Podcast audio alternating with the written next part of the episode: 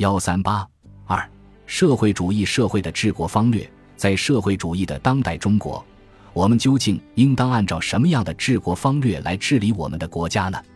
我们在建设有中国特色的社会主义、发展社会主义市场经济的过程中，要坚持不懈地加强社会主义法治建设，依法治国；同时，也要坚持不懈地加强社会主义道德建设，以德治国。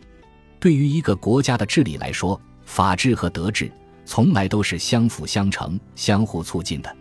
二者缺一不可，也不可偏废。注：江泽民文选一版第三卷二百页，这就明确地指出，在我们的社会主义国家，在治国方略上，应当坚持法治和德治并重的思想，克服任何方面的片面性，加强社会主义道德建设，以德治国这一思想，对我国当前的情况。有重要的理论意义和现实意义。法律和道德作为社会上层建筑的重要组成部分，都是规范人们行为的重要手段。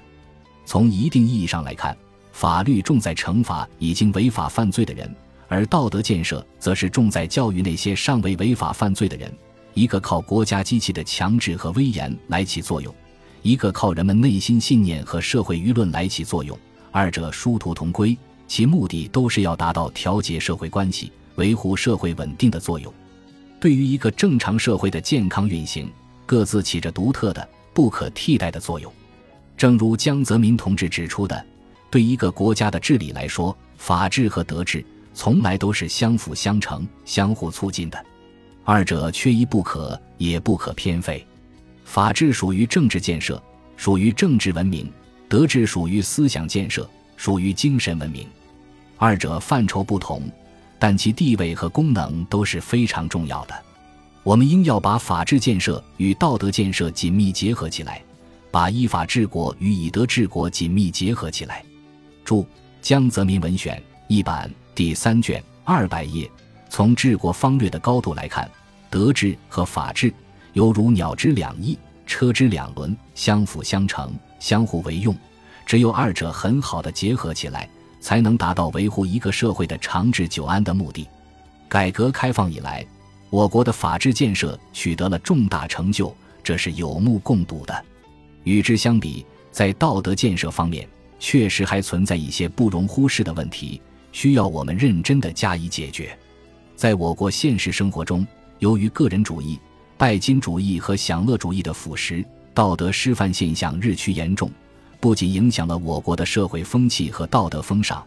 而且妨碍了我国经济建设的正常发展，影响了我国法治建设的顺利进行。这已成为当前迫切需要解决的重要问题之一。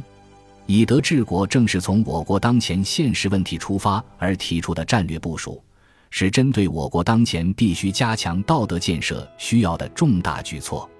道德和法律尽管都是上层建筑的一个重要方面。同样是维护和规范人们思想和行为的重要手段，但道德和法律不同，它的实施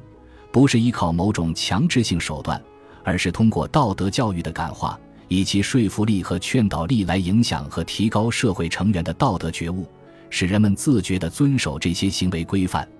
为什么人们不容易看到道德的重要作用？正如汉代的贾谊所说的：“凡人之志，能见已然。”不能见将然，夫礼者近于将然之前，而法者近于已然之后，是故法之所用意见，而礼之所为生难之也。假意至安策。他说的礼，就是我们所说的道德。他认为道德的最重要的价值就在于能绝恶于未萌，而起交于微渺，使明日千善远罪而不自知也。同上，这里的意思是说，道德的作用就在于。它能在人们还未萌生犯罪的念头之前，就消除和断绝他们可能犯罪的思想根源，通过细微的教育诱导，使他们在不知不觉中养成善良的道德，达到远离犯罪的目的。三、以德治国的主要内容。我们所说的以德治国的主要内容是什么？我们今天所说的德治，是完全新型的社会主义的德治。它既植根于中华民族几千年的优良道德传统，又继承和发扬了中国共产党的政治思想工作和精神文明建设的优良传统。它是按照三个代表重要思想的要求，站在代表先进文化前进方向的高度，坚持不懈地加强社会主义道德建设的德治。第一，我们所说的德治，是社会主义民主政治的一个有机组成部分，是社会主义制度下治国方略的一个重要方面。社会主义的德治把道德建设和道德教育提高到治国方略的高度。社会主义的民主政治制度的组织原则是民主集中制，从而决定了今天的德治不但不可能导向人治，而且正由于它强调了从政者的道德品质，在遴选和培养干部中更有利于克服人治的弊端。第二，社会主义的德治的根本目的是要通过加强道德建设，把提高人的道德素质作为实现中华民族振兴的一个重要环节。正如江泽民同志所指出的，有了良好的道德素质，就能使人们自觉地扶正驱邪、扬善惩恶，就有利于形成追求高尚、激励先进的良好社会风气，保证社会主义市场经济的健康发展，促进整个民族素质的提高。注：江泽民文选一版第三卷九十一至九十二页第三。社会主义的德治在道德建设上。强调要以为人民服务为核心，以集体主义为原则，以爱祖国、爱人民、爱劳动、爱科学、爱社会主义为基本要求。为了更好地推进和加速社会主义现代化建设的顺利发展，我们应当特别强调为人民服务的重要性，充分发挥道德的说服力和感化力的功能，充分利用道德激励的方式，使为人民服务和集体主义原则在改善社会风气、协调人际关系。维持社会稳定方面发挥更加重要的作用。第四，社会主义的德治对党政干部提出了更高的道德要求。今天的德治是以人民的最大利益为最高的道德准则，因此，以德治国首先是针对各级领导干部而提出的思想道德约束，要求各级领导干部率先垂范，不仅要依法管理国家事务，依法行政。而且要以德管理国家事务，以德行政。党政领导干部是否具有一定的道德水平、道德修养和道德境界，